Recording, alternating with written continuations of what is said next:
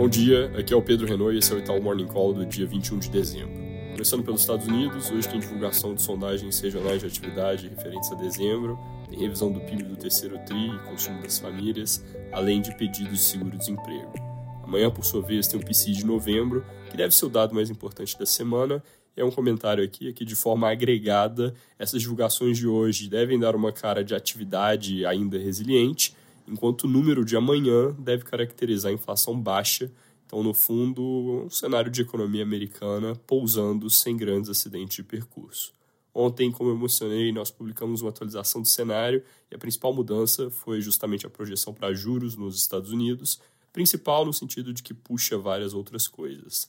Depois da mudança de discurso do Fed e com dados mais favoráveis, a gente passou a esperar cortes de juros por lá a partir de março do ano que vem, em vez de a partir de setembro, que era o que a gente tinha na conta, e isso bastante em linha com o movimento que uma boa parte do mercado fez e que trouxe todo esse bom humor recente.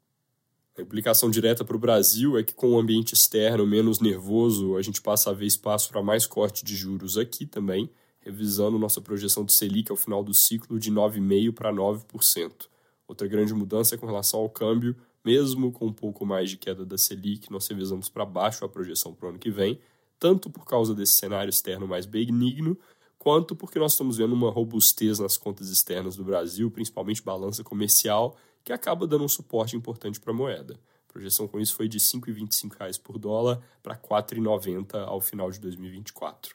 Nós também ajustamos um pouco para baixo as projeções de inflação e para fechar os grandes números, não mudamos as projeções de PIB, que estão em 2,9% nesse ano e de 1,8% para o próximo. Indo para o noticiário, aquele impasse sobre o PL das subvenções no Senado acabou resolvido e o projeto foi aprovado ontem, com promessa de aumento do prazo que as empresas vão ter para pagar impostos retroativos de 1 para 5 anos. Lembrando, essa era de longe a principal medida das coisas que ainda estavam na mesa para o governo.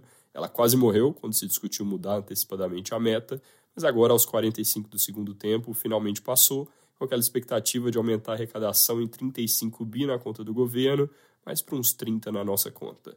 PL das apostas, por outro lado, segue travado na Câmara, com boas chances de ficar para fevereiro, mas repetindo, com um potencial arrecadatório que é bem menor, coisa de 2 bilhões.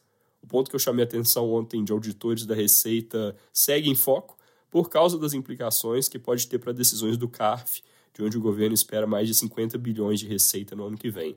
Os auditores pressionam pela renúncia do secretário da Receita revoltados com o ajuste salarial zerado para 2024. O Estadão reporta que 48 conselheiros do CARF renunciaram e 60 chefes de delegacias regionais anunciaram que vão deixar os cargos.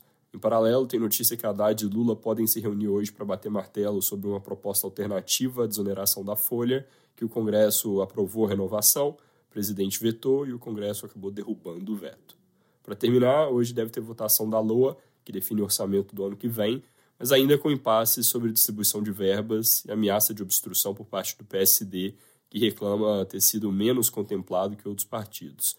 A propósito, uma coisa que não foi muito comentada sobre a LDO que passou na terça é que ficou autorizado ali um benefício fiscal para títulos de maior prazo que pode viabilizar que o BNDES siga em frente com planos que eles têm de emitir letras de desenvolvimento.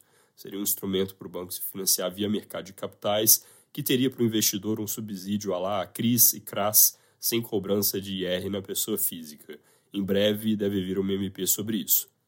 Última coisinha, daqui a pouco sai o relatório trimestral de inflação do Banco Central. Normalmente, além das projeções, vem vários estudos interessantes, mas eles estão com operação padrão e ameaça de greve, então talvez esse de dezembro venha um pouco mais esvaziado. Pessoal, amanhã ainda tem mais um podcast com a Lorena, antes de fazermos uma pausa para esse fim de ano, mas eu já queria de uma vez me despedir aqui, desejar a todos um Feliz Natal, muita saúde e sucesso em 2024 e agradecer por nos acompanharem nesse ano. De fato, muito obrigado. É isso por hoje, bom dia.